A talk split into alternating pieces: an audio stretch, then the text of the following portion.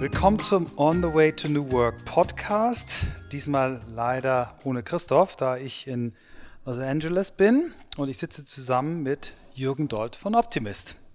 Hallo. Vielen Dank, vielen Dank, dass wir oder dass ich hier heute bei dir sein darf in deinem wunderschönen Büro. Jürgen, ich hatte dir es vorher erklärt, dich vorgewarnt, wie unser Podcast funktioniert. Du hast gesagt, du lebst jetzt schon so lange in Los Angeles, dass es passieren kann, dass du ab und zu mal ins Englische abrutscht. Überhaupt kein Problem. Unsere Hörer sind gewohnt, Podcast auf Deutsch, auf Englisch, deswegen ist es überhaupt kein Problem und ich finde dein Deutsch ist super. Ich tue mein Bestes. Alles klar. Wir fangen immer an mit, mit, ja, mit dem Weg. Wie bist du aus Heidelberg, da kommst du her, nach LA gekommen? Was, was war dein Weg? Was hast du auf dem Weg gemacht? Ja. Cool. Ich bin äh, in Mannheim geboren worden, äh, worden ähm, habe dann aber mehr oder weniger zu meiner Jugend die Zeit zwischen Mannheim und Heidelberg gesplittet und äh, war dann relativ früh äh, sehr international begeistert, war oft im Ausland mit Aust Schüleraustauschen und solchen Dingen. Und Australien warst du, ne? Australien mit 15, aber davor schon in Israel, in England, mit 12 das erste Mal alleine unterwegs, den Sommer über. Also da muss ich meinen Eltern auch äh, ganz großes Lob aussprechen, da, dass sie das gefördert haben, unterstützt haben finanziell und äh, ich glaube, ich war einer der wenigen bei mir in der Gruppe, die das auch ähm, wirklich durchgezogen haben, konsequent, von früh an. Ähm, da wurde so ein bisschen der Grundstein gelegt für diese internationale Ausprägung und meine Liebe, nicht nur äh, äh, andere Länder zu bereisen, sondern eben auch für die Leute äh, und die Kulturen, Sprachen haben mich immer begeistert. Ich finde das immer cool, wenn man ein bisschen was auch von der Sprache versteht, dann äh, versteht man die Menschen sehr viel besser und kann sich auch richtig unterhalten mit, äh, mit den Leuten, die man so trifft.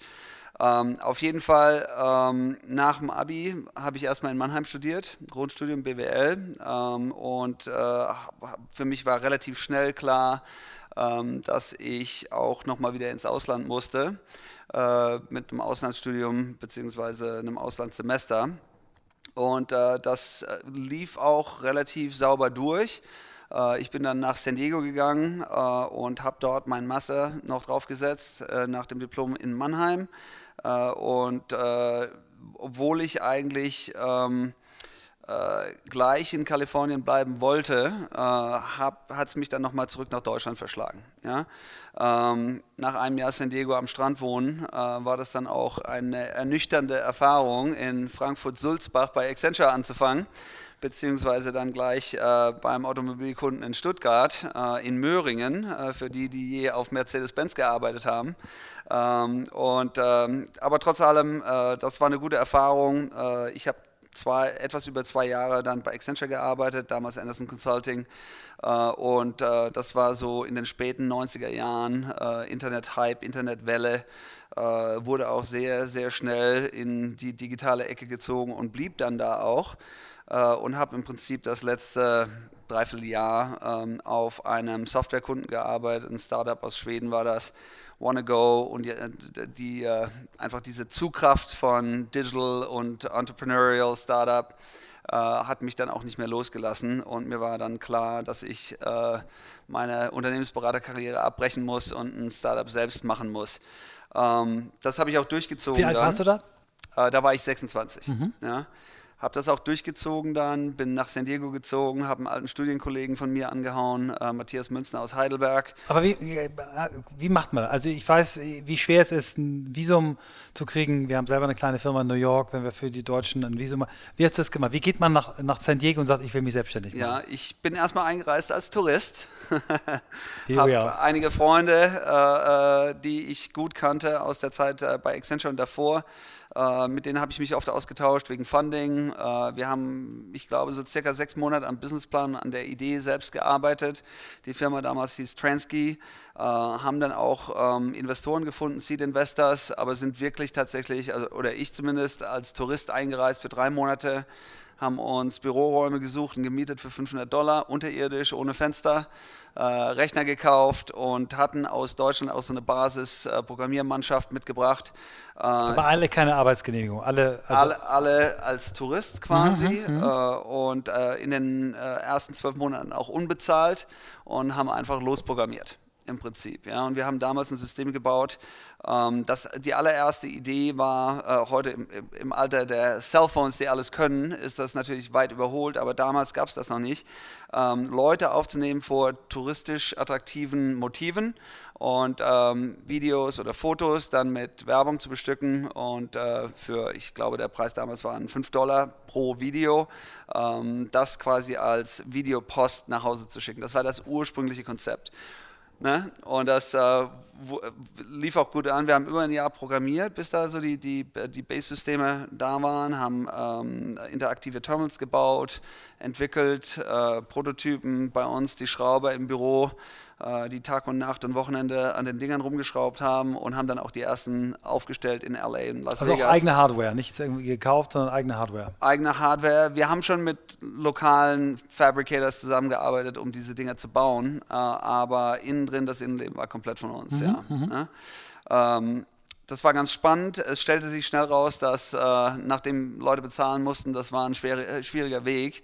Und dann haben wir das Ding aufgebohrt. Und letztendlich, was daraus wurde, das Endprodukt war äh, im Prinzip ähm, äh, große Screens, ja, digitale Screens zur Verfügung zu stellen, wo man Ad-Content hochladen konnte. Und wir waren damals mit die Einzigen, die jeden, jedes Content-Format ähm, äh, bespielen konnten. Und äh, dann haben wir über Clear Channel ähm, die äh, Vermarktung betrieben und letztendlich ein Lizenzmodell draus gemacht. Und nach drei Jahren äh, auch dann äh, mit nach einer wirklich wilden Story, das äh, spare ich für ein nächstes Mal auf, ähm, äh, die Firma auch verkauft. Und ähm, das war alles sehr anstrengend, sehr spannend, äh, viele Leute kennengelernt, aber eine unglaubliche Menschenkenntnis entwickelt auch während dieser Zeit. Äh, und das war so ein bisschen das Fundament dann für die, äh, A, die spätere Unternehmens, äh, die, die weitere Begeisterung fürs Unternehmerische und natürlich auch die grenzenlose Liebe zu Kalifornien. Ähm, gesagt, getan. Der Laden war verkauft, dann bin ich nach Hawaii. Ich bin passionierter Surfer, äh, schon immer gewesen. Ja, und wenn du Surfer sagst, meinst du Wellenreiten? Wellenreiten, genau. Ich war mit 15 ein Jahr in Australien, auch auf dem Austausch. Und ähm, da habe ich mir das äh, äh, damals als, als mein Sport auserkoren, mein Sommersport. Ja, ich äh, fand ganz früher so äh, die Teamsports nicht unbedingt äh, äh, so meine Sache. Ich konnte das schon, aber mich hat immer im Prinzip ähm, äh, Brettsportarten, Fahrradfahren, Klettern, so diese Individualsportarten waren immer mein Ding. Ja, und äh, das Surfen, das hat mich an alle möglichen wirklich coolen, exotischen Orte der Welt gebracht, äh, von Indonesien, Hawaii, Südamerika, Südafrika, you name it. Ähm, und äh, das betreibe ich auch nach wie vor. Ich wohne jetzt fünf Minuten vom Strand. Äh, also das äh, ist etwas, das ich auch äh, ganz sicher bis zu meinem Lebensende weiter fortfahren werde. Ähm, auf jeden Fall. Ähm, Musstest du noch, bist noch mal wieder zurück nach Deutschland gekommen? Bin ne? ich noch mal wieder zurück nach Deutschland gekommen. Ich war in Hawaii neun Monate, habe einmal äh, ein Reset gemacht, weil das war alles sehr anstrengend mit, der, mit äh, dieser digitalen Startup-Firma ähm, und äh, habe das Leben genossen und nach neun Monaten war mir ziemlich langweilig, muss ich ganz ehrlich sagen. Ja, da war der Kopf so frei, dass ich unbedingt wieder etwas tun wollte, was mich ein bisschen fordert und auch meine Grenzen äh, mich spüren lässt. Äh, und äh, dann rief ein alter äh, Freund und Kollege, der Thilo Schotte, der heute Managing Director bei BBDO ist in Deutschland, ähm, rief an und sagte, hey, hast du Lust auf einen Audi-Job in Detroit? Äh, da habe ich natürlich gleich Ja gesagt, habe mich in den Flieger gesetzt und der Job sollte in Detroit sein. Offiziell angestellt war ich in New York und dann endete ich in München und in Berlin für neun Monate äh, auf verschiedenen Automobilkunden. Ähm, das äh, war alles äh, spannend und ich glaube aus heutiger Sicht auch ganz wichtig, diesen Weg zu gehen, weil das war bei mir das so der Eintritt in die, äh, die Agenturwelt und ins Kreative. Das war zwar, mal, äh, zwar damals BBDO Consulting, aber trotzdem die Nähe Eng zu ne, ja. Omnicom Network, Proximity, BBDO und so weiter äh, und auch ein gewisser Austausch mit den Kreativen. Das war so der erste, der, der erste Schritt für mich in die Kreativwelt. Mhm nach neun Monaten und äh, nach wie vor in Deutschland kam der Winter in München und dann habe ich gesagt, okay, äh, das ist nicht mehr meins, ich äh, muss zurück. Eisbachkanal zugefroren, du konntest da nicht. Zugefroren, genau. Äh, ich muss wieder zurück nach Kalifornien. Ähm, ich hatte auch eine Freundin damals hier, das war aber nur äh, so die, die, der halbe Grund. Ich wollte auch tatsächlich wieder hier nach Kalifornien, einfach wegen der äh, der, der gedanklichen Freiheit, die man hier so spürt, wenn man äh hier lebt und äh, seine Zeit hier verbringt und Leute kennenlernt. Ähm, bin zurück im Dezember und fing dann auch relativ schnell äh, an, für eine Entertainment-Marketing-Firma, äh, eine Agentur zu arbeiten. Wir haben damals Burger King gemacht und äh, zu diesem Zeitpunkt war Burger King äh, ein absolutes Powerhouse an Creatives. Ähm, da hat äh, Crispin Porter Bogowski drauf gearbeitet während seiner Hochzeit. Äh, da war Edelman in PR, äh, VML Digital und da haben wir ein paar richtig coole Benchmark-Projekte gemacht, die auch bis heute noch ihre Wirkung haben. Ähm, und ähm, da machte ich mich machte ich relativ schnell meinen Weg. Ich wurde als Manager eingestellt und äh, ich wurde VP innerhalb von zwei Jahren.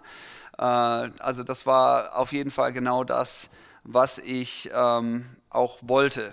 Ja, und äh, in so einem Environment, so einem High Performance, aber trotzdem kreativen, coolen Environment zu arbeiten, das war schon sehr cool, sehr, sehr, äh, sehr gut. Ähm, wie gesagt, wir sind rumgetingelt, wir hatten ein NASCAR-Team, wir haben eine NFL-Sponsorship ge gehabt, wir haben alle möglichen großen Movie-Tie-ins gehabt und haben wirklich auch ähm, fortschrittliche Marketingprogramme geschneidert. Zum Beispiel haben wir damals, und das war 2006, ein volles Xbox 360 Programm äh, als Weihnachtsprogramm für Burger King äh, gebaut in Zusammenarbeit mit Microsoft Game Studios und wir waren die einzigen und ersten zu diesem Zeitpunkt, die je also wirklich Retail Quality äh, Videogames gebaut haben mit der Marke Burger King im absoluten Zentrum und den ganzen Marken-Icons. Haben dann äh, während dieser Zeit, Holiday 2006, waren wir auch das Top-Selling Game of the Season. So, Gears of War war Nummer zwei und wir waren die Nummer eins äh, und das hatte damals in Cannes alles gewonnen. Titanium in allen Kategorien, mehrere Lines und so weiter. Äh, und ähm, wie gesagt, wenn man mal mit so, so einem All-Star-Team arbeitet, dann äh, entwickelt man auch äh, äh, gewisse Maßstäbe. Und äh, damals habe ich auch auf Burger King meine jetzige Partnerin äh, in, in unserer aktuellen Agentur Optimist kennengelernt, die Rose. Sie war meine erste Chefin. Äh, du, du, nennst sie immer Rose. Du sagst immer Rose. Auf Deutsch Rose. Ro Rose. Ähm, Genau, äh, war meine erste Chefin. Äh, sie ist dann später ausgeschieden, wurde äh, Chief Marketing Officer der World Poker Tour und Poker war damals ein richtig cooles Thema, äh, hatte, äh, war, äh, hatte richtig Aufwind und ähm, auf jeden Fall von Rose habe ich damals viel gelernt. Wir haben uns auch freundschaftlich und, und privat sehr gut verstanden und das reicht bis heute. Ja. Jetzt sind wir hier 15 Jahre äh, in der Zukunft und wir verstehen uns nach wie vor sehr gut und haben eine Firma zusammen, was ganz hervorragend ist. Auf jeden Fall, das war so die Burger King-Zeit äh, mit äh, eMac damals noch. Ähm, und als, äh, als Rose ging, habe ich ihren Job mehr oder weniger übernommen für zwei, drei Jahre.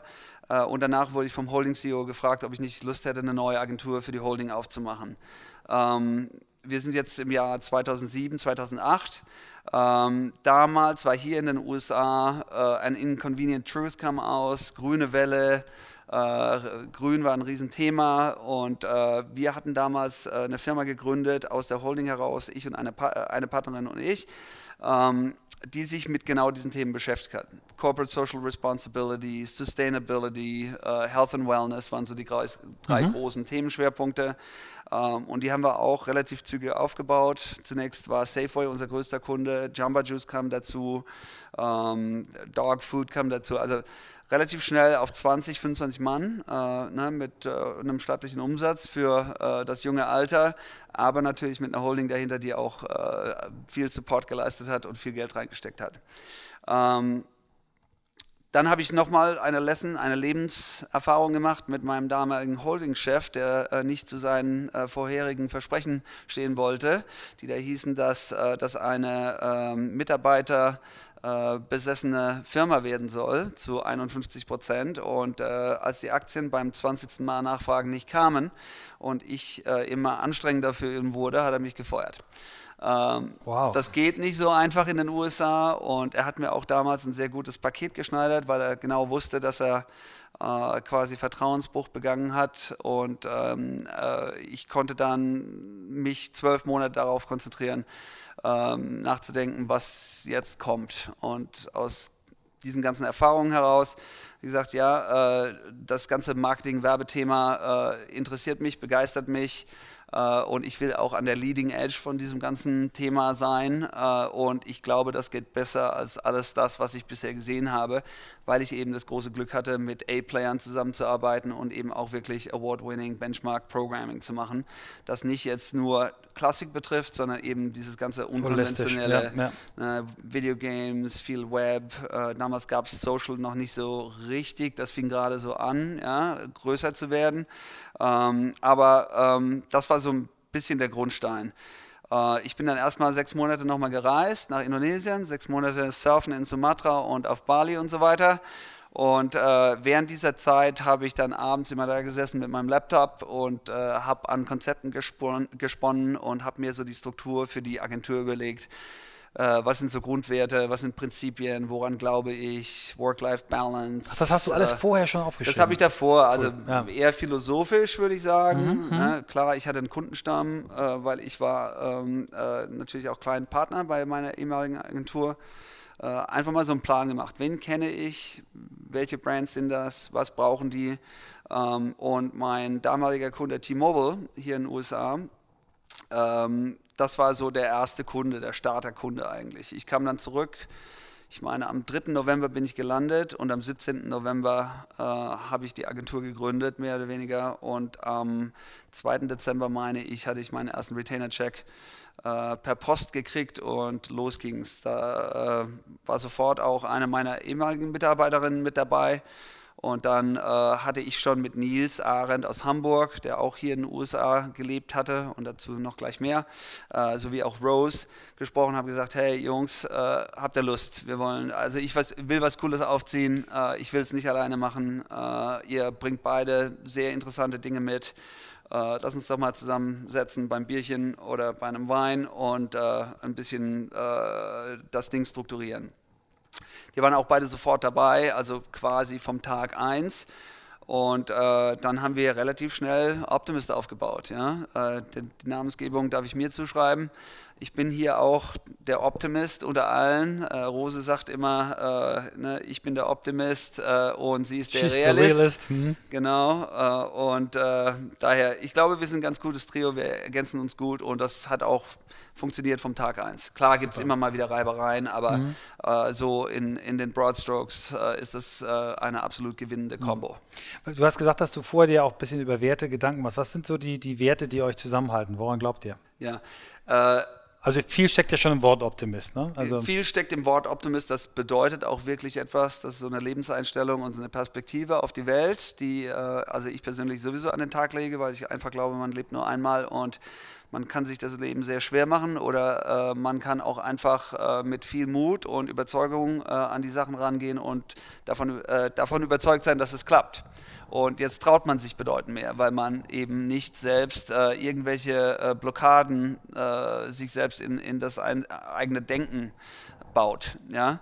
Ähm, aber so andere Werte, wir haben früh mit Nike zusammengearbeitet und Nike als Marke ist auch sehr interessant, rooted in Sport, ja, äh, sehr jung, sehr aktiv äh, und ähm, äh, die haben eine ganz, ganz starke Kultur und dadurch, dass wir eben so eng mit Nike zusammengearbeitet haben, äh, hat, hat das auch so ein bisschen Abreibungseffekte auch auf uns gehabt. Äh, also alle, alles, was wir machen hier, versuchen wir relativ sauber zu halten im Sinne von, wir wollen auf keinem Zigarettenkunden zum Beispiel arbeiten. Ja, wir sind hier mit unserem Büro direkt neben dem Headquarter von Northrop Grumman und so Sachen wie Defense und Aerospace haben wir eigentlich auch keine Lust drauf, weil wir einfach nicht überzeugt sind, dass, dass die die optimale Nutzung unserer Energien und unserer Denkleistung äh, sein sollte. Ähm, äh, so ein paar andere Sachen, äh, relativ früh, wir waren ein ganz kleines Team natürlich, ähm, und da musste man sich blind vertrauen. Äh, wir haben immer viel gearbeitet vom Tag 1 und wir waren eigentlich immer von der Grundauffassung, dass wir jeden Job annehmen. Wir sagen nie nein, ganz egal wie groß oder wie klein der Job ist. Ähm, äh, bei unseren Stammkunden machen wir das. Mhm. Und da haben wir ein paar ganz riskante Dinge gehabt. So ein Briefing drei, vier Tage vor Live oder vor äh, Event oder so, haben wir trotzdem Ja gesagt und das gemacht. Und dadurch musste man äh, allen um sich herum blind vertrauen. Und jeder ist für den anderen eingesprungen, one for all, all for one. Äh, und daraus hat sich auch so ein bisschen diese, dieses Schlagwort GSD gebildet, äh, weil ähm, Get shit done. Get shit done heißt das, ganz genau. Jeder weiß, wenn Go-Time ist, dann äh, muss auch losgelegt werden. Wir sind ganz entspannt im Büro und laufen alle mit Flipflops und mit Shorts rum, aber jeder versteht, wenn der Zeitpunkt gekommen ist, jetzt muss geliefert werden, dann liefern auch alle. Äh, aber dieses blinde Vertrauen in den anderen, äh, das Herangehen äh, in, in einer gesunden Art und Weise, dass man sich gegenseitig respektiert, Kommunikation, Transparenz. Deswegen, ich bin auch ganz offen, wir sind zwar eine privat, privately held, ja, eine, eine, private Firma, aber wir sind offen mit allen Mitarbeitern, was die Zahlen anbetrifft. Wo, wo stehen wir finanziell? Wie sieht das Neukundengeschäft aus? Äh, was sind die Karrierewege und so weiter? Also wir versuchen sehr offensiv und transparent mit allen umzugehen. Ähm, das zieht sich dann durch alle Bereiche äh, in Optimist, was unsere Policies anbetrifft. Ja, äh, Vacation Time gibt es hier in den USA bei uns auch nicht, ähnlich wie Netflix. Da, danach haben wir es ein bisschen modelliert. Wenn du einen Urlaub brauchst, dann geh in Urlaub. Was jetzt in Deutschland vielleicht weniger krass wirkt, aber hier in den USA Total hat der, der, normale Arbeitnehmer zehn Arbeitstage Urlaub im Jahr und das schließt Weihnachten auch mit ein oder ne, so diese äh, Tage nach Weihnachten und vor Neujahr. Ähm, und ähm, ne, es gibt keine festen Öffnungszeiten, kommen, gehen. Ja. Wenn Sie um 10, halb elf im Büro sind, ist auch okay. Oder wenn Sie mal eine harte, ein hartes Projekt hatten, ist auch okay, wenn Sie mal zwei, drei Tage zu Hause bleiben. Ja, äh, also einfach so die Mitarbeiter als erwachsene Leute definieren und auch so behandeln und nicht versuchen, alles auszugrenzen. Ja. Super. Ähm, ja, aber cool. sonst, ja, ich sehr, würde sagen, cool. ich meine, du hast ja. es ja selbst gesehen in den letzten ja. zwei, drei Tagen, es ist ja, relativ entspanntes Ambiente. Ist beeindruckend, also ich, äh, wir, wir, kommen ja auch gleich nochmal aufs, aufs Büro, aber vielleicht sagen wir noch ein bisschen was zu dem, was ihr macht. Also ihr seid ja, habt einen Fokus auf Brand Experience, das ist eine, eine eurer Stärken, ihr habt aber auch Design, ihr habt ein eigenes Studio. Vielleicht erzählst du noch mal ein bisschen über euer Produkt, vielleicht ein paar Beispiele, das James Bond Museum zum Beispiel, das einige, glaube ich, bei ja. uns auch schon mitbekommen haben, so, dass man ein bisschen Gefühl dafür kriegt, was sie eigentlich macht. Ja. Also historisch äh, kommen wir aus der, der Ecke Brand Experience, Event ganz früher, aber Event beschreibt es eigentlich nicht wirklich. Äh, wir haben über äh, die Arbeit mit Nike, Google, äh, Facebook und anderen ähm, immer Projekte gehabt, wo eigentlich war es eine Veranstaltung oder ein digitales Happening, aber dafür brauchte man viele andere Dinge, wie Content zum Beispiel, wie PR und Social, wie ähm, äh, na, auch mal ne, Brand Development und so weiter. Und so sind wir eigentlich über die Jahre gewachsen in unserem äh, Anforderungs äh, in, in unserem Service-Portfolio und Profil äh, und auch mit den Kunden selbst. Ja? Also das, das, das ging los mit Nike. Wir haben Büros aufgemacht, zunächst hier in LA, dann waren wir nach, äh, sind wir nach Portland gegangen, wo Nike Headquarter ist, dann nach Chicago, dann nach, nach New York. Und wir haben, äh, wie schon in frühen Tagen, nie Nein gesagt und haben uns immer versucht, äh, eben den Anforderungen der Projekte anzupassen und die Capabilities, von denen wir geglaubt haben, dass sie auch wirklich nützlich sind, äh, intern in-house aufzubauen und in manchen Fällen eben auch zu partnern. Dazu gehört ganz klar auch Digital. Ähm, diese ganzen Brands sind äh, verankert in Digital und das wird auch immer wichtiger. Es gibt kein Projekt, wo das nicht ein großes Thema wäre. Ähm, und jetzt ich würde sagen, in den letzten zwei Jahren hat so eine weitere Entwicklung stattgefunden, dass wir das noch weiter aufgebohrt haben äh, und wir jetzt im Prinzip ähm, Brand Experience äh, in zwei äh, grobe, äh, grobe Teile unterteilen.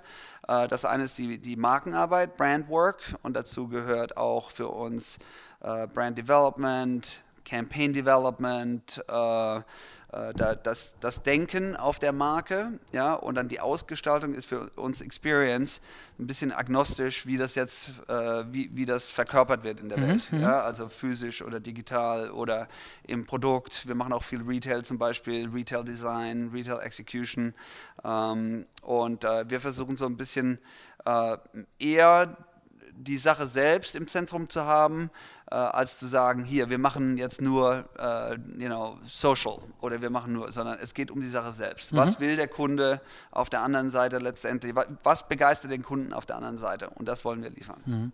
Ihr habt eine wirklich beeindruckende Kundenliste neben Nike, ihr habt Facebook, ihr habt Google, ihr habt Red Bull, ihr habt Daft Punk, ihr habt jetzt, vielleicht erzählst du ein bisschen über das Projekt, das James Bond Museum, da würde mich interessieren, wer ist da eigentlich der Kunde? Ist das die. die äh, das, es gab da mehrere Kunden. Ja. Also der, der, der ähm, der Hauptkunde oder der Endkunde ist, ähm, äh, sind die Gletz äh, Ötztaler Gletscherbahnen in Sölden. Mhm. Äh, und der Hintergrund dieses Projektes ist, das kann man auch ganz leicht googeln, das ist äh, ein Feuerwerk in der Presse gerade. Ähm, äh, Spectre, der letzte James Bond-Film, der wurde 2014 in Sölden gedreht. Oder zehn Minuten davon wurden gedreht. James Bond hat ja eine, eine riesen Heritage äh, mit Bergszenen und so weiter. Äh, und äh, da gab es ein, ein ähm, sehr modernes Glasgebäude auf dem Geislachkogel in Sölden, äh, gebaut von Johann Obermoser, das eben den Loca Location Scout für Spectre damals sehr begeistert und interessiert hat. Und das führte letztendlich dazu, dass James Bond, der Spectre dort gedreht wurde. Und ähm, Jack Falkner ist der Vorsitzende dieser, dieser Gletscherbahnengesellschaft. Ähm, der war sehr clever damals, hat gesagt, ich äh, helfe euch sehr gerne und auch kostengünstig und wir liefern super Service.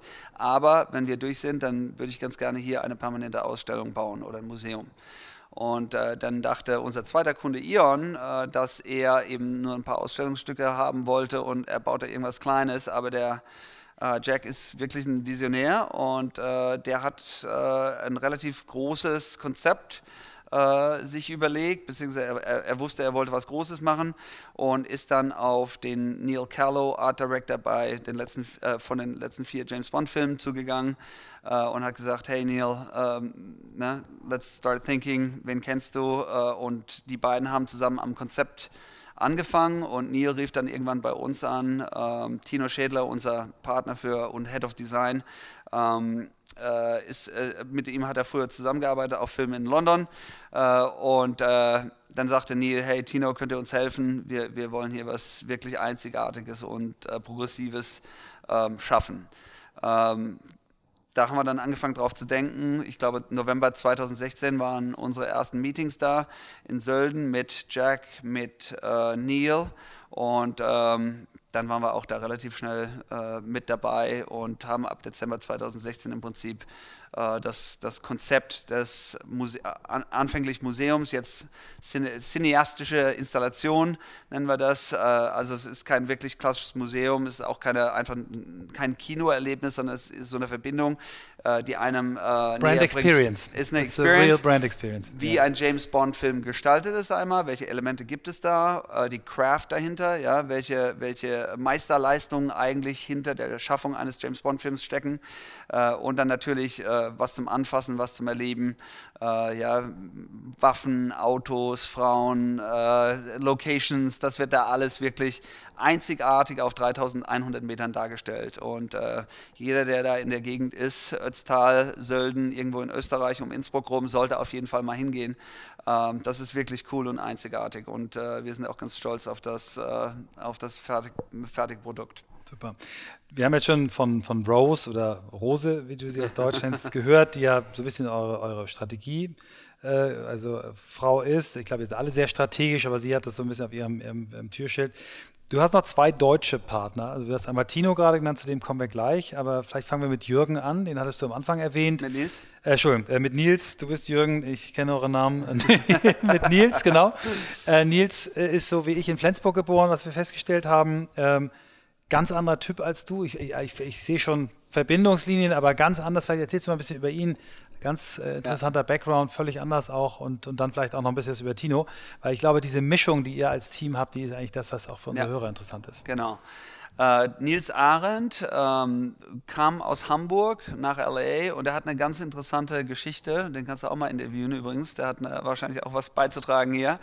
Ähm, der ist sehr, sehr oft mit seinem, mit, mit seinem Vater umgezogen, als er ein Kind war. Äh, und ich meine, wenn ich sage sehr oft, dann meine ich auch sehr oft, ja, irgendwie 20, 30 Mal umgezogen in den ersten zwölf Lebensjahren ähm, und hat viel Zeit auch im Internat verbracht und war immer, immer unterwegs irgendwie. Und so richtig uprooted eigentlich als, als junger Mensch, hat dafür aber die Welt gesehen, ist in der Welt aufgewachsen. Und ähm, der hat damals in Hamburg Underground-Partys gemacht und äh, kam sehr stark aus dem Eventbereich, äh, alles von Formel 1, Louis Vuitton äh, und äh, Veranstaltungen, Festivals, Partys und so weiter. Äh, und er ist eigentlich derjenige, der bei uns diese Experience-Komponente reinbrachte. Wie du schon sagst, Rose Strategie, ich äh, digital und, und Nils war unser Production Powerhouse. Ja. Äh, das Coole am Nils ist, der Nils ist ein ganz extremer Mensch. Alles, was er anfasst, macht er zu 120 Prozent und äh, ist auch ein sehr prinzipientreuer und sehr geradliniger und, und einer mit ganz, ganz viel Rückgrat was ich immer, immer an ihm geschätzt habe. Äh, er ist auch ein Lebensmensch und so haben wir uns kennengelernt damals. Ich glaube, auf irgendeiner Feier. Äh, nee, sorry, wir haben uns kennengelernt beim Surfen, sind dann aber relativ schnell sehr enge Freunde geworden ähm, äh, und waren damals feiern. Ich war nicht verheiratet und lebte gerade alleine mein Single-Dasein und wir hatten viel Spaß auch in LA. Ähm, aber wo ich hin will, ist, ähm, er wollte damals ganz am Anfang nie etwas versprechen, was wir nicht auch wirklich liefern konnten. Wo wir, er, er hat nichts zur Aussicht gestellt, wo wir nicht wussten, wie wir es hinkriegen. Und das war ihm immer ganz wichtig, dass wir nicht overpromise und dann figure, we figured it out, sondern er wollte immer die Antwort davor haben. Das fand ich eigentlich echt cool und das äh, hat uns auch so ein bisschen geprägt, weil uns die, Vertrau äh, die Kunden vertraut haben vom Tag 1. Mhm. Da gab es nie ein Projekt, wo wir äh, nicht wussten, ey, ähm, können wir eigentlich gar nicht, verkaufen wir trotzdem, das haben wir nicht gemacht. Wir haben nie Nein gesagt, aber wir haben erst die Lösung gesucht und es dann verkauft. Mhm, mhm. ähm, aber äh, nochmal zu Nils, ja, der, äh, früher war er Surfer mit mir, da waren wir jeden Morgen surfen. Da hat er eigentlich äh, relativ wenig laufen und so weiter, aber über die Jahre jetzt hat er sich zum Extremläufer entwickelt. Ähm, es fing an mit so 10Ks und, und Halbmarathon und so weiter. Dann irgendwann Marathon, ist er ganz viel, äh, jeden Tag trainiert. Zwei Stunden 40, ist unfassbar. Zwei Stunden 40 Marathon gelau gelaufen. Der hat auch eine Riesenlaufleistung, so ganz normal jetzt. Ne? Aber ähm, ich erinnere mich noch vor sechs, sieben Jahren, da sagte er immer her, äh, zu Neujahr, lass uns doch mal einen richtig langen Lauf machen, 30 Meilen. Es ist Neujahr, ich will den, den, Abend genießen und nicht nur mit Muskelkater irgendwo in der Ecke liegen. Äh, aber der hat das wirklich durchgezogen und, und ähm, seine Idee war ähm, ein Relay Race von LA nach Las Vegas. Ja? Also mit vier bis sechs Teilnehmern einfach alternating, jeder rennt 10 Kilometer, 10 Kilometer, 10 Kilometer, bis du in Las Vegas ankommst. Und äh, 2014 war es dann soweit. Äh, dann äh, hat er es auch gemacht, äh, hier mit einigen aus der Firma. Aber vier Männer, zwei Frauen, glaube ich, ne? Ja. Vier Männer, zwei Frauen, genau. Äh, Las Vegas LA Speed Project hieß die Gruppe damals und das war der Kickoff zum Speed Project, das es jetzt heute auch in der dritten, vierten Inter Inkarnation gibt. und das hat er auch richtig gut aufgebaut und richtig aufgebohrt. Das sind jetzt mittlerweile 40 Teams von weltweit äh, und wurde beschrieben als das coolste Running Event weltweit, äh, was auch stimmt, komplett underground. Um, ähm, left field, no official timekeeping, no official rules. Uh, jedes Team hat einen riesen Camper, mit dem fahren die durch die Wüste Tag und Nacht und die laufen eben bis in Vegas ankommen. Uh, vor zwei Jahren hatten die den uh, Rekord gesetzt bei 36 Stunden. Ungefähr. Sag nochmal, wie viele Kilometer sind das? Das sind, äh, ich habe es jetzt gerade nicht auf dem Schirm, so 412 Meilen ungefähr, ja, ja. aber es ist richtig weit. Ja, ist richtig ähm, schnell vor allem. Und, ja. richtig schnell. Äh, ja. Daher, der wurde jetzt gerade unterboten von einem anderen Team, mhm. was ihn auch sehr glücklich gemacht hat, äh, weil er selbst nicht mitgelaufen war, ähm, dass es eben jetzt so eine Dynamik entwickelt hat, wo dieses Ding wirklich ein, äh, ein Profil hat, das weltweit anerkannt ist. Und hat, hat mir das vorhin gezeigt, also auch der Instagram-Auftritt ist eine ganz tolle Bildsprache und das ist wirklich eine eine, eine Marke unfassbar interessant. Ne? Du kannst dich ja nicht einfach anmelden, dann ja. musst dich bewerben. Es gibt aber keine Seite, du musst quasi erstmal rauskriegen, ja. wer steckt dahinter. Sehr, sehr ähm, aus, der, aus der Zielgruppe heraus gedacht. Ne? Also ja. diese, diese, hat er mir genau erklärt, dass es in, in viele so, so äh, urbane, äh, coole Runner-Groups gibt, die zusammen laufen und denen eigentlich das Event gefehlt hat. Und äh, ja, bemerkenswert. Also, genau. Run Cruise, genau. Ja, nee, das ist schon sehr spannend und wie gesagt, äh, das haben wir jetzt ausgegliedert und er darf einen Teil seiner Zeit 50 Prozent seiner Zeit drauf verwenden, cool. um das Ding aufzubauen jetzt. Ja? Und ja. das ist eigentlich auch ein ganz gutes Thema hier bei uns, äh, so Passion Projects. Mhm. Äh, wenn jemand wirklich an eine Sache glaubt, dann äh, wird es bei uns im, im, Partnerkreis freigegeben, auch Mitarbeiter. Ja? Äh, also wenn man wirklich coole Dinge hat, dann kann man die auch umsetzen bei uns, was sehr stark ist. Ja. Also hat Rose zwei deutsche ähm, Partner, aber das hat noch nicht gereicht. Ihr habt noch einen dritten, den ihr auch noch äh, dazu geholt genau, habt, Tino. Der, der Tino kam etwas später zu uns, äh, circa 2011 fing er an, intensiv mit uns zu arbeiten. Äh, der Tino kommt aus dem Film eigentlich, Tino Schädler, ähm, war urspr ganz ursprünglich Architekt bei Liebeskind und dann ging er zum Film, hat sich relativ schnell auf ähm, 3D und Digital eingeschossen, aber hat ein unglaubliches ästhetisches Ver Verständnis und hat auch eine Designlinie, die, da erkennt man sofort, was von Tino ist und was nicht. Ähm, auf jeden Fall, äh, er kam zu uns bei einem ganz, ganz wichtigen Projekt. Das war Back to the, äh, der Back to the Future 2 Schuh, äh, der Nike Mag, den wir mhm. damals gelauncht haben in einem super Top Secret Project für Mark Parker.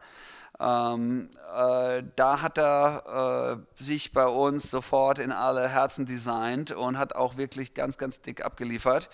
Uh, und dann haben wir mit ihm ständig zusammengearbeitet und uh, als es uh, eine relativ große Zahl in Payments an ihn überschritten hatte, sage ich, hey Tino, komm, wir bezahlen dir so viel Geld, lass uns doch, äh, ne, komm zu Optimist, wir machen das gemeinsam. Da wollte er erst nicht so richtig seine Freiheit aufgeben. Und äh, dann haben wir Optimist Design mit ihm gegründet als Joint Venture 50-50 äh, und das hat sich jetzt etabliert über die Jahre, arbeiten wir sechs Jahre permanent zusammen und äh, in diesem Jahr äh, wird er voll in Optimist Inc. eingegliedert, in die, in die Hauptagentur.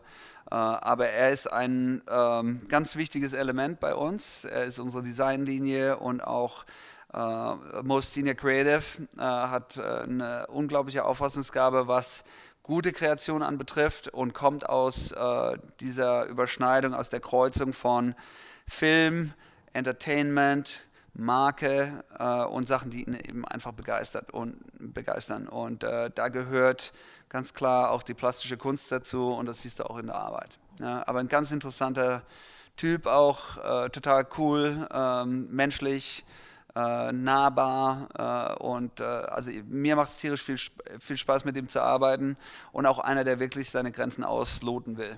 Ja. Ganz stark. Jetzt kommen wir nochmal auf euer Office. Unser Podcast geht ja auch um, um äh, wo wird gearbeitet in Zukunft. Viele Leute arbeiten gerne remote. Äh, jetzt arbeitet ihr hier in einem der geilsten Umfelder der Welt. LA ist wirklich eine spektakuläre Stadt mit unfassbar viel Abwechslung und, und äh, vielen Vierteln, die sehr unterschiedlich sind. Ähm, was hat euch getrieben bei dem Büro? Also ihr seid ja ist ja fast so eine Art Lagerhalle, die ihr ausgebaut habt. Erzähl mal ein bisschen. Ja, äh, also unsere Bürostory, ich erzähle gerade mal den Werdegang unserer Büros, das ist nämlich ganz interessant. Äh, ganz, ganz am Anfang waren wir natürlich in, in der, äh, in der proverbialen Garage, ja, Startup Garage. Äh, hinten bei uns im Haus und innerhalb von zwei Monaten haben wir ein 500 Square Foot, das sind ungefähr 50 Quadratmeter Office gemietet, was eigentlich ein Apartment war auf Venice Boulevard hier in Los Angeles.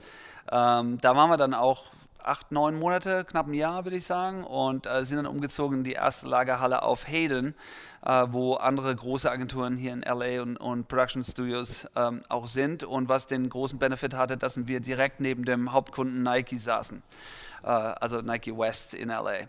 Ähm, danach, äh, zwei Jahre später, ähm, bot sich bei uns die, das, äh, die Opportunity, dass wir ein Büro kaufen, eine Lagerhalle kaufen können, unweit von dort, äh, was für uns damals sehr viel Geld war, 1,8 Millionen Dollar. Das haben wir auch gemacht, äh, unter größten Schmerzen äh, damals, aber das war äh, ein wirklich glücklicher Griff. Äh, und mit Tina zusammen haben wir das Ding eben von einer schmoddrigen, alten, das war ein Schlachthof früher mal, wenn man sich das vorstellen kann. Ja, da waren alle drei Meter Abflüsse, wo früher das Blut runterlief und so weiter.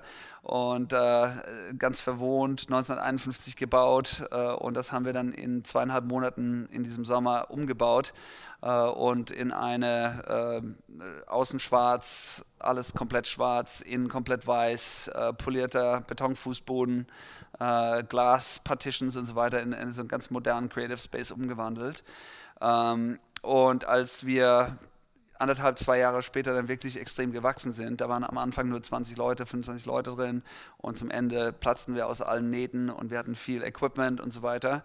Äh, da brauchten wir eine neue Location und äh, wir waren uns alle einig, dass wir auch ein Studio mit dazu bauen wollten, weil wir relativ große Content-Needs hatten und wir wollten auch hier so ein bisschen Hub werden für Kreative, äh, dass wir Bestandteil der, der, des kreativen Gesprächs in LA werden. Ja?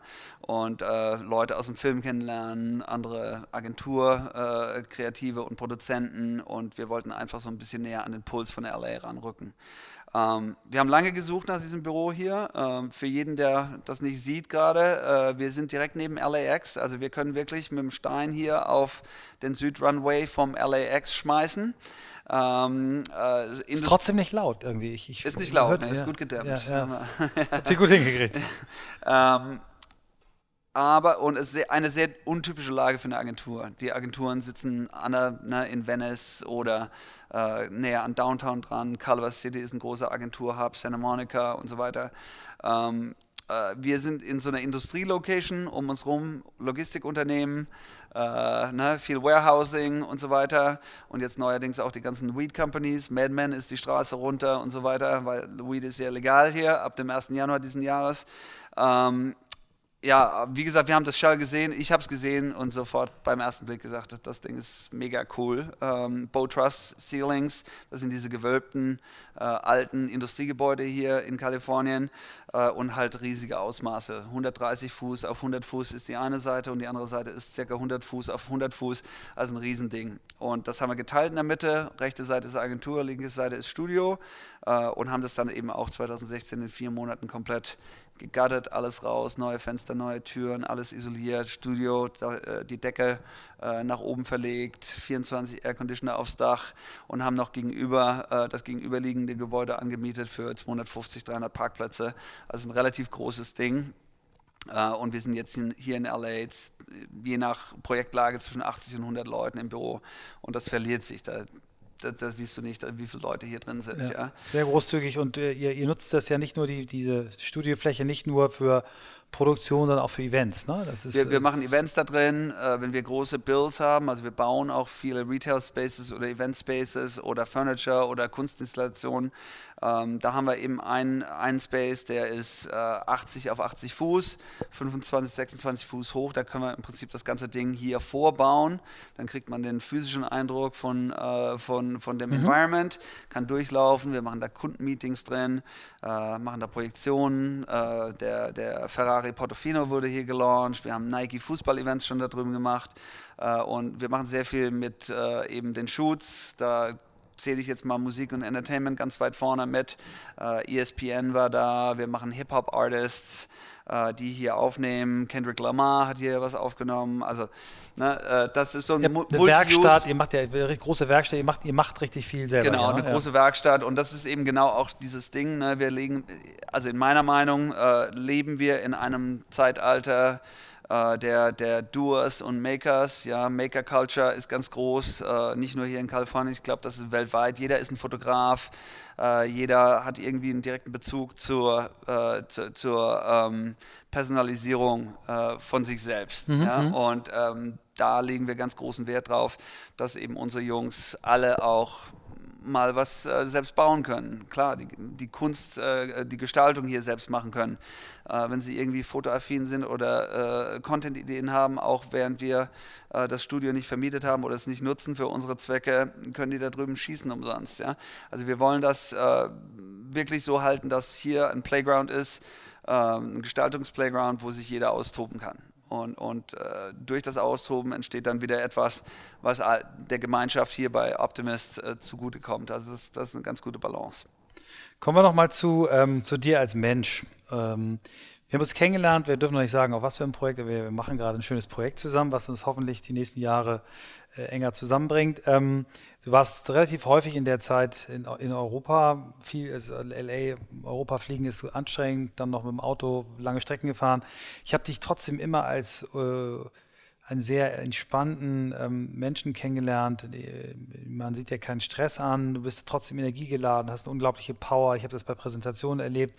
Also was, wie, wie, funktionierst du? Wie, wie, schaffst du es, diese, diese Ausstrahlung, diese Ruhe und gleichzeitig äh, kreative Energie, Dynamik, Optimismus in einer Person abzubilden. Was, Ja.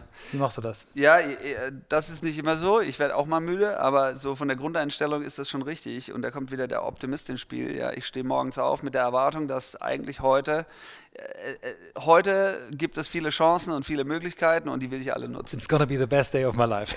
Ja, so- ja, so ein bisschen Tony Robbins mäßig vielleicht schon, aber das ist tatsächlich so. Ich weiß gar nicht, wo das herkommt. Für mich war in meinem Kopf immer alles möglich. Äh, Ich konnte, ne, ich will nach Australien gehen und dann findet man irgendwie einen Weg, um nach Australien zu kommen. Oder äh, äh, ich äh, äh, will irgendwas anderes erreichen oder irgendwo arbeiten oder mit irgendeinem Kunden oder äh, das war immer alles möglich und das ist so meine Grundeinstellung. Es ist eigentlich äh, wirklich schade, wenn man so einen Tag dabei hat, äh, an dem man sich irgendwie schlecht fühlt. Und ich weiß, das geht vielen Leuten anders und äh, ich äh, habe es auch schon öfter mal gehört, dass die Leute mich dafür äh, in Quotation Marks hassen.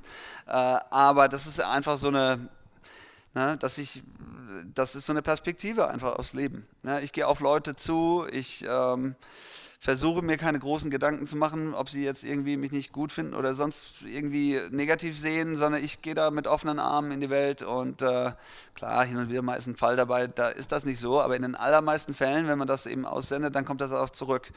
Ähm, und dann bei mir ist es auch ähm, immer schon so gewesen, dass ich ganz gerne Leuten helfe.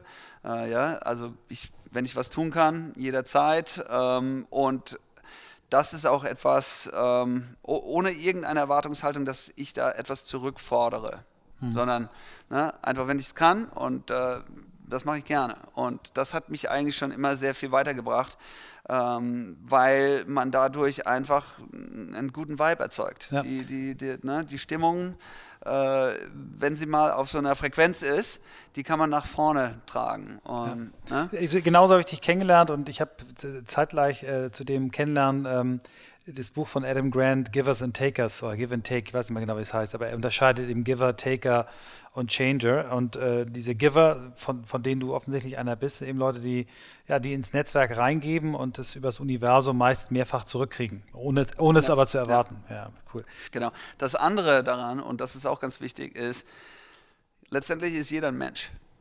Ganz egal, wer diese Person ist, sie sind menschlich, die haben Gefühle, die haben Ziele, die haben eine Agenda, die haben ne, einen Kontext, die haben Familie oder keine Familie. Und äh, ich versuche irgendwo immer den Menschen vor mir zu sehen und nicht die Funktion, den Titel, die Rolle oder auch, ne, bei mir ist es auch egal, ob es der Pförtner oder äh, der, der ähm, Parkplatzwärter ist oder ein CEO von irgendeiner Firma. Ich versuche alle Leute genau gleich zu behandeln. Wie organisierst du dich selbst? Hast du irgendwie Tricks? Bestimmt teilst du den Tag bestimmt ein? Gibt es einen typischen Ablauf? Gibt es Rituale, wie du in den Tag reinkommst, wieder rauskommst? Ja, ähm, mein, mein Tagesablauf ist mir so ein bisschen entglitten manchmal, ja, ganz klar. Soll in aber- unserer Branche vorkommen, ja. Soll in unserer Branche, gerade mit diesen vielen Transatlantikflügen und Reisen. Äh, aber wenn ich so meinen ganz normalen Rhythmus hier in LA habe, da versuche ich morgens, ich habe jetzt drei Kinder, daher hat sich das etwas gewandelt. Äh, früher bin ich immer aufgestanden, erstmal surfen, anderthalb, zwei Stunden, äh, duschen, nach Hause, umziehen, ins Büro. Ja, oftmals mit dem Fahrrad, Flipflops, Rucksack auf dem Rücken und dann durch LA mit dem Radl cruisen. Ähm, jetzt mit drei Kindern sieht das anders aus. Da gehe ich auch noch surfen, aber nur wenn es sehr gut ist. Ansonsten ne, Kids äh, Frühstück First. machen, anziehen, in die Schule fahren, danach fahre ich ins Büro. Ähm, aber so über den Tag verteilt, bei uns ist das relativ locker. Ähm, ich habe meine Rituale, ich kann nicht mit einer vollen E-Mail-Inbox umge umgehen. Ich kann auch mit einem äh, vollen äh, Textnachrichten-Inbox nicht umgehen. Ich kann meine WhatsApp, das heißt, ich bearbeite immer alles, wenn es noch da ist, muss ich es noch bearbeiten. Und solange das Ding voll ist, äh, fühle ich mich unwohl.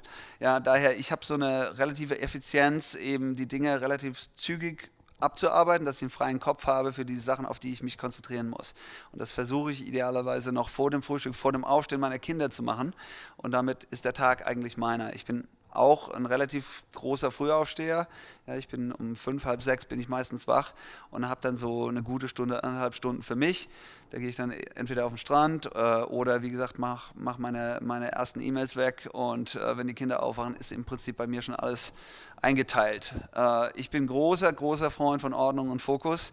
Äh, bei mir im Büro wirst du sehen, da liegt wahrscheinlich ein Blatt Papier neben meinem Rechner oder gar keins. Ähm, ich glaube immer, wenn Ordnung um mich herum ist, habe ich ganz klare, sauber sortierte Gedanken. Äh, ich, ich kann mit äh, äh, Chaos vor mir und um mich nicht umgehen. Zu Hause im Büro nicht. Und deswegen siehst du auch bei uns im Büro ist alles relativ sauber äh, geordnet und eingeteilt. Ne? Äh, aber so funktioniere ich. Äh, ich versuche effizient zu sein. Ich habe so meine Blogs am Tag. Ich mache meine ganzen Calls morgen, weil oftmals eben auch mit Europa und äh, äh, versuche das alles morgens einigermaßen äh, früh äh, zu Ende zu bringen, dass die, die Leute in Europa nicht allzu lange auf mich warten müssen.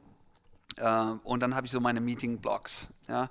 Aber ich bin auch nach wie vor noch in Projekten drin, arbeite da auch selbst mit. Ich gehe in Workshops, ich gehe in Meetings rein. Ich schreibe auch noch Präsentationen selbst. Ich bin äh, begeisterter äh, Verfasser von Ideen und Stories und das mache ich auch sehr gerne. Und ich halte mich auch, oder ich, ich, ich, äh, ich mache es gerne, weil ich glaube, ich, dass ich das ganz gut kann. Ja, und es macht Spaß. Sehr schön. Reden wir mal ein bisschen über die, über die Zukunft. Du lebst jetzt in einer Stadt, wo viele Trends äh, früh äh, sind, also ob das jetzt die Legalisierung von, äh, von Marihuana ist im, im, beim Madman, nicht Med, Madman, Madman. nicht Madman, ja. sondern MED, genau. Ähm, ob das jetzt die Elektroscooter sind, die, die hier überall äh, zu Hunderten, wenn nicht zu Tausenden zu sehen sind. Du fährst seit wie vielen Jahren Seit 2007 elektrisch. Ja. Seit 2007 elektrisch, seit elf Jahren. Ähm, bist jemand, der, der sehr an Technologie interessiert ist. Was ist so dein äh, Ausblick? Was, was erwartest du, was, was auf dich, auf deine Kinder zukommt? Wie bereitest du deine Kinder vor? Ja, ja, also ich bin sicher, dass die großen Themen, die gerade aktuell äh, überall bespielt werden und, und äh, ad absurdum diskutiert werden, schon genau die richtigen sind. Ja? Also AI ist ganz klar ein großes Thema und wir schnuppern natürlich auch bei, bei Google und Facebook so ein bisschen die Projekte rein und kriegen da relativ viel mit, was da, was da alles kommt und was möglich ist. Ähm, aber in Sachen, äh, das sind verschiedene Bereiche. AI ist so eine Enabling Technology, die alles wirklich in allen Bereichen zu finden sein wird, in meinen Augen. Äh, da gibt es viele Dinge, die äh, uns das Leben sehr viel leichter machen werden dadurch, aber dadurch entstehen natürlich ganz andere Probleme mit Datenschutz, mit äh, the potential for misuse, control und so weiter. Und ich glaube, da gibt es so ein paar Stimmen wie Elon Musk zum Beispiel, die auch wirklich adäquat davor warnen. Ähm, aber es gibt auch viele Dinge, die machen, werden das Leben sehr viel besser machen. Ja, wie gesagt, Elektro ist ein großes, äh, eine große Leidenschaft von mir. Ich war 2007 in meinem äh, ersten elektrischen Fahrzeug, dem Mini E, gesessen, äh, in diesem Pilotprogramm, das BMW auch wirklich zu dieser Zeit sehr visionär und, und ganz, ganz super aufgelegt hat. Äh, und dachte mir, ja, äh, warum fahren nicht alle so hier in der Stadt? Keine Abgase, ist total still. Äh, ich habe Solar auf dem Dach, ich lade das Ding äh, kostet mich weniger Geld, Riesenperformance, macht richtig Spaß, Go-Kart-Style. Äh, warum macht das nicht jeder? Und ich glaube, wo wir jetzt gerade angekommen sind, ist so ein Inflection Point für äh, elektrische Fahrzeuge, äh, zum Teil auch ganz klar Tesla zu verdanken, der da ähm, richtig was auf die Straße gebracht hat mit, seinem, äh, mit seiner ähm, Modellpalette und ich glaube auch so der Industrie mehr oder weniger die Option genommen hat, es nicht zu tun. Ähm, das ist groß, äh, aber natürlich Autonomous Driving ist ein großes Thema.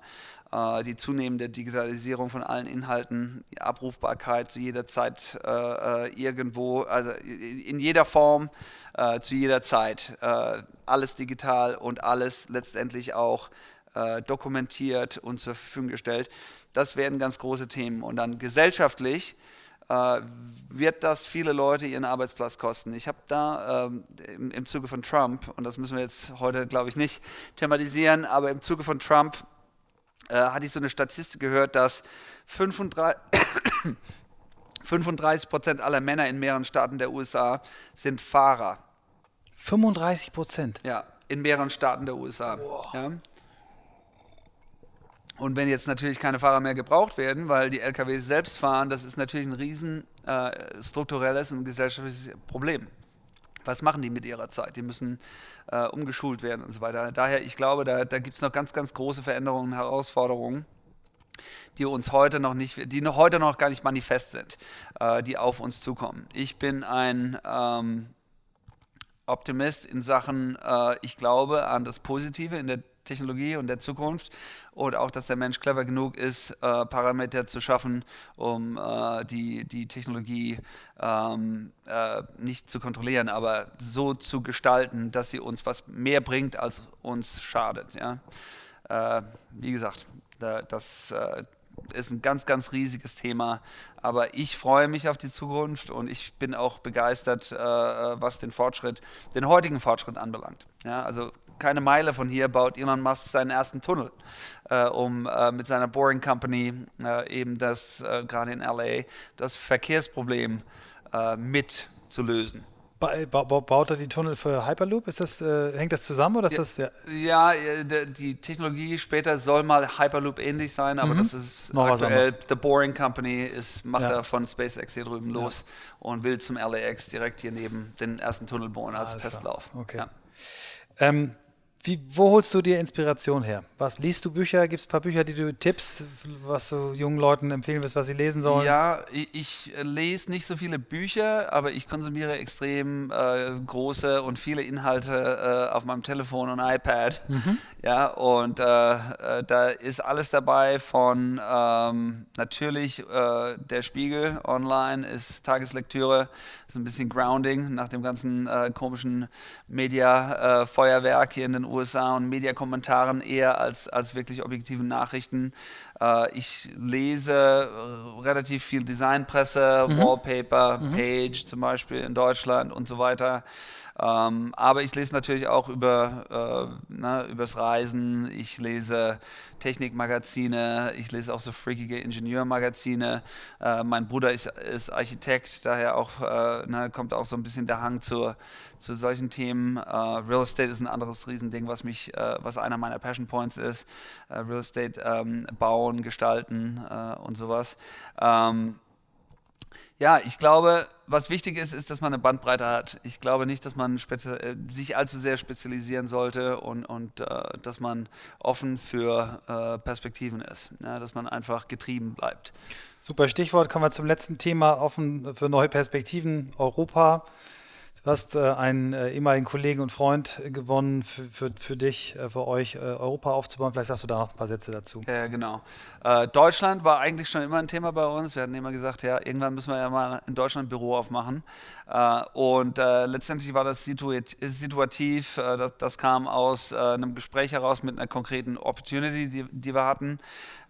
und ähm, das ist der Dirk Spakowski, ehemaliger Springer Jacobi Mitarbeiter, dann später bei BBDO Consulting, da habe ich ihn kennengelernt und dann hat er für die BBDO jahrelang Smart aufgebaut und gemacht. Ähm, auf jeden Fall, wir sind äh, seit 2003 engste Freunde. Äh, das fing an, als äh, wir auf einem gemeinsamen Projekt am ersten Tag vorgestellt wurden und am gleichen Abend in Berlin in irgendeine kubanische Cocktailbar gingen bis morgens um halb drei und nach diesem Abend war alles klar und bis heute, wie gesagt, sind wir engste Freunde.